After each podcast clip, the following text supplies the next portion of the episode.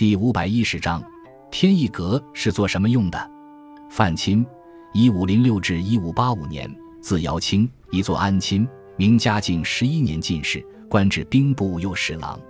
退休后，他在家乡宁波建立一座私人藏书楼——天意阁。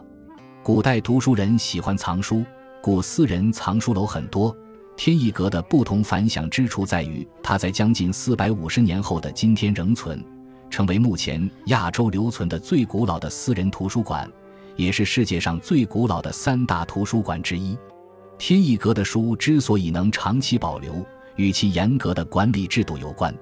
范钦死前给后世留下了代不分书、书不出阁、外姓人不得入阁等严格的制度，因禁止外姓人入阁。直到一六七三年，明末清初思想家黄宗羲才有幸成为外姓登阁第一人。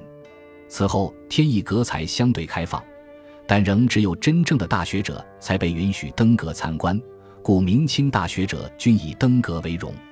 清乾隆皇帝下诏修撰《四库全书》时，范钦八世孙范茂著进献所藏之书六百多种，乾隆大喜。敕命仿照天意阁兴造了著名的南北七阁，用来收藏所撰修的七套四库全书。天意阁从此闻名全国。鸦片战争时，英国侵略者掠去了数十种古籍。咸丰年间，又有盗贼潜入阁内，偷去了许多藏书。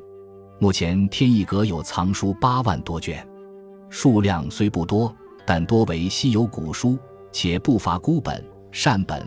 非一般图书馆所能比。